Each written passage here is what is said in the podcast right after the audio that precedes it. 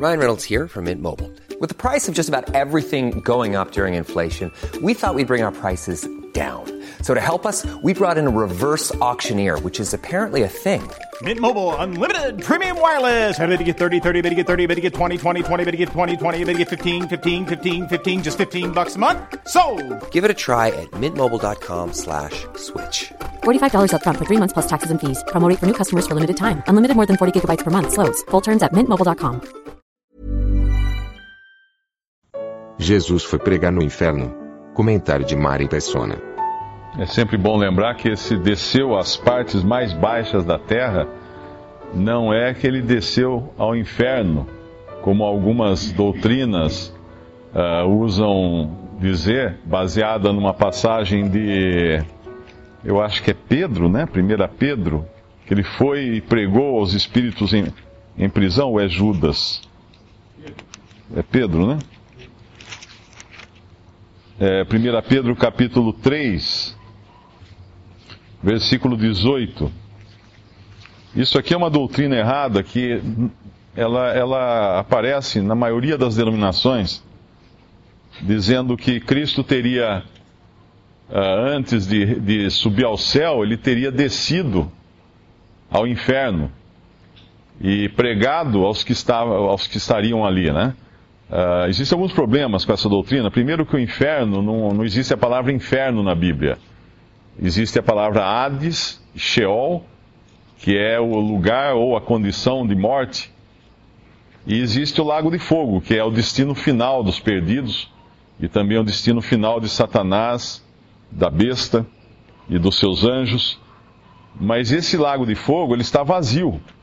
Não tem ninguém lá. Ele foi criado para o diabo e seus anjos os homens vão, vão lá, vão entrar lá porque quiseram, mas está vazio, né? no presente momento está vazio.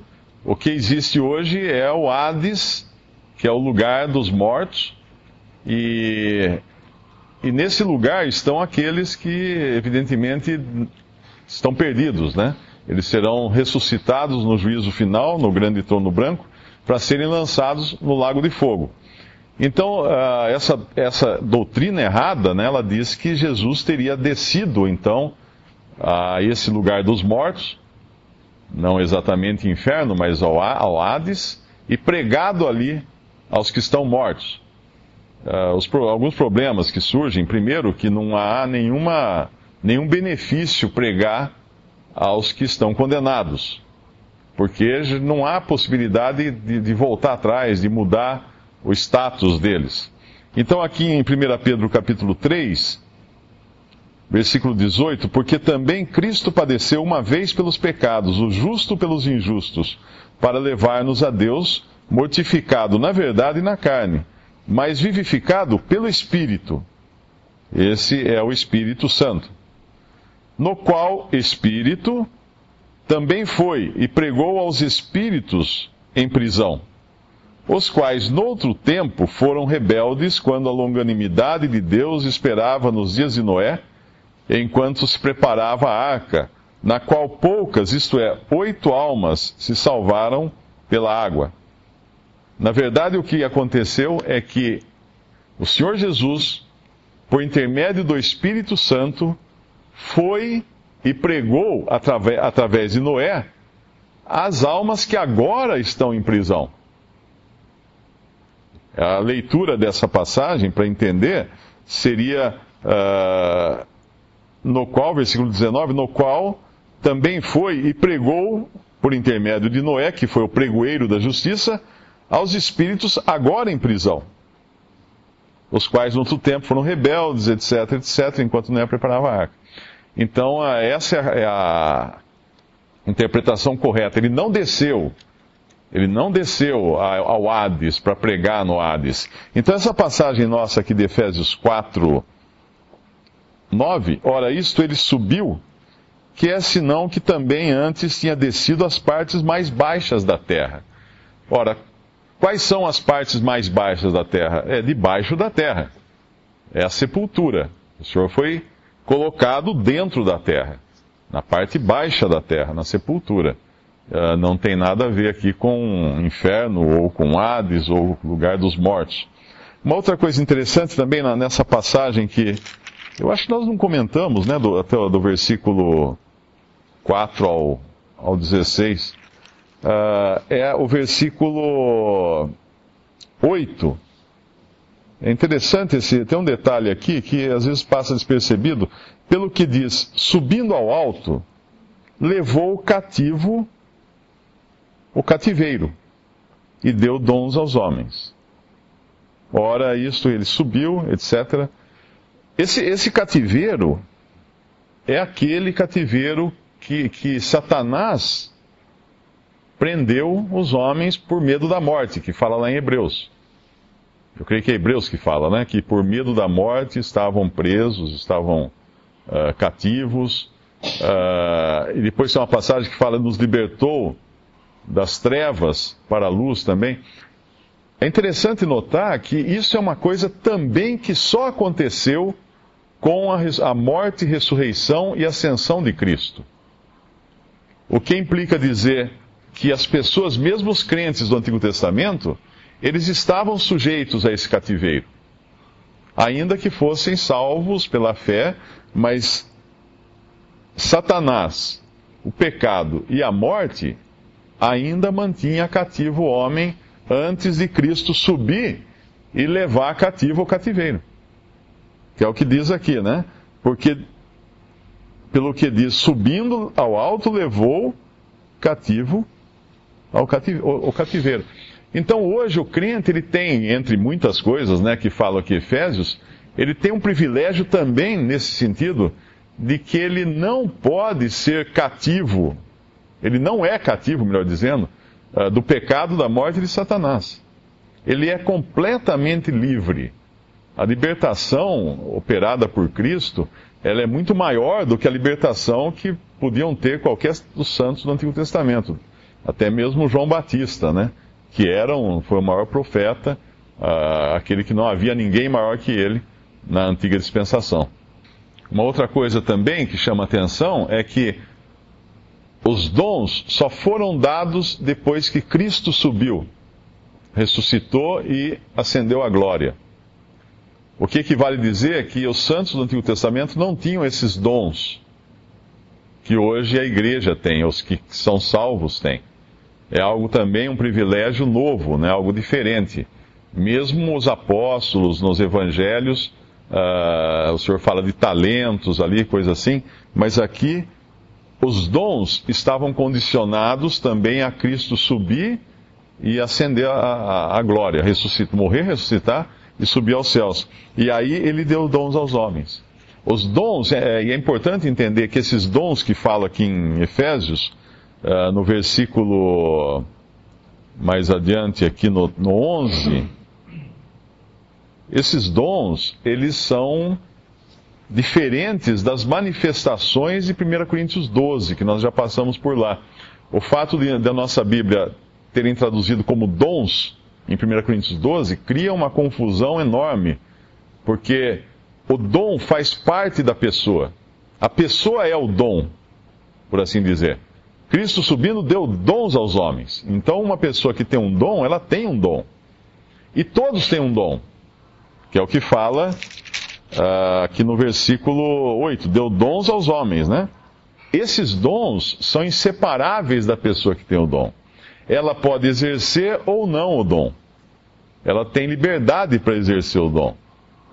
Ou pode também, às vezes, não exercer seu dom, mas ela tem um dom. Ela tem um dom. Já em 1 Coríntios 12, são manifestações. Uma manifestação, ela não é permanente. Então, quando uma pessoa curava, por uma manifestação do Espírito Santo, ela curava, Deus curava alguém através de alguma pessoa, através de Paulo, por exemplo, era naquele momento, naquela hora, para aquela necessidade específica, que a manifestação do Espírito atuava através de Paulo. Passou aquele momento, dez minutos depois, Paulo podia já não ter mais essa manifestação de cura que ele teve no momento antes. Tanto é que uh, ele deixa Trófimo doente em Éfeso, e ele fala para Timóteo tomar água com vinho para a doença que ele tinha no estômago. Ou seja, Paulo não mandou um lenço lá, para um lenço abençoado, alguma coisa assim, para curar Timóteo. Fala, Timóteo, estou mandando um lenço para você. Você põe seu lenço em cima do seu estômago que você vai ser curado. Nada disso. As manifestações eram coisas localizadas e pontuais, enquanto que o dom ele é universal. Então, uma pessoa, o apóstolo era um dom que hoje já não existe, porque ele é um dom de autoridade direta uh, na igreja. O profeta era um dom que existe hoje, porém não na, na amplitude que existia no começo.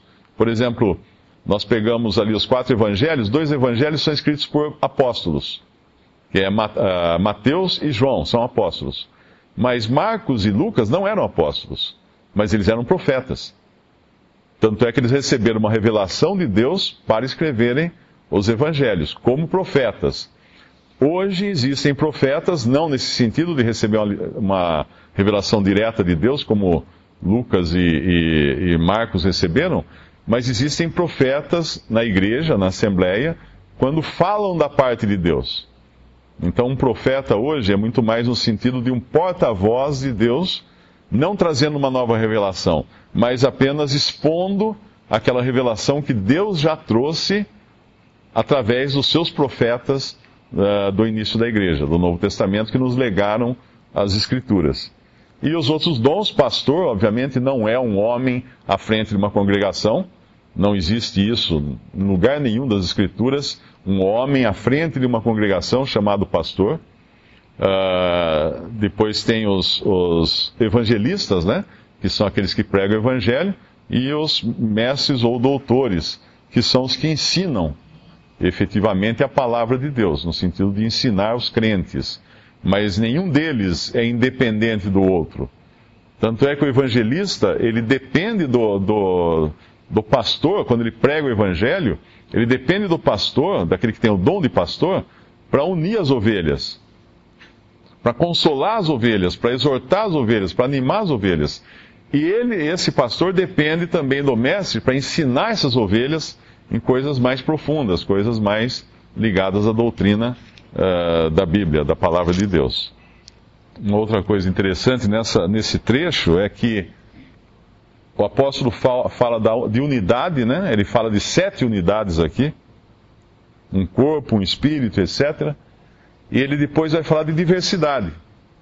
E é interessante essa sequência, porque a, a, a unidade da igreja é tratada nos primeiros versículos aqui de, de, do capítulo 4, mas aí em seguida vem as cinco diversidades, por assim dizer, né? que são os dons, que, que trabalham dentro de uma unidade, não são, não são independentes entre si.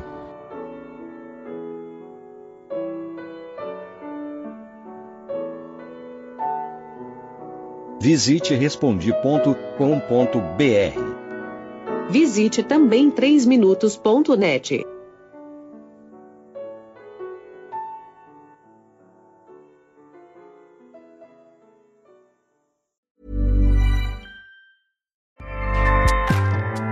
ACAST powers the world's best podcasts.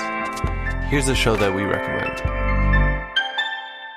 The Real Housewives is a guilty pleasure for most, but if you're looking to not feel guilty about that pleasure, tune in to Everything Iconic with me, Danny Pellegrino, where I break down all the messy moments and behind the scenes antics of Bravo's popular franchise. And on Everything Iconic, I also interview celebrity guests like Kelly Ripa, Kiki Palmer, Drew Barrymore, Cameron Diaz, and more about their guilty pleasures, their past work, and so much more. So if you're pop culture obsessed and find yourself watching way too much reality TV like me, tune in to Everything Iconic with Danny Pellegrino wherever you listen to podcasts.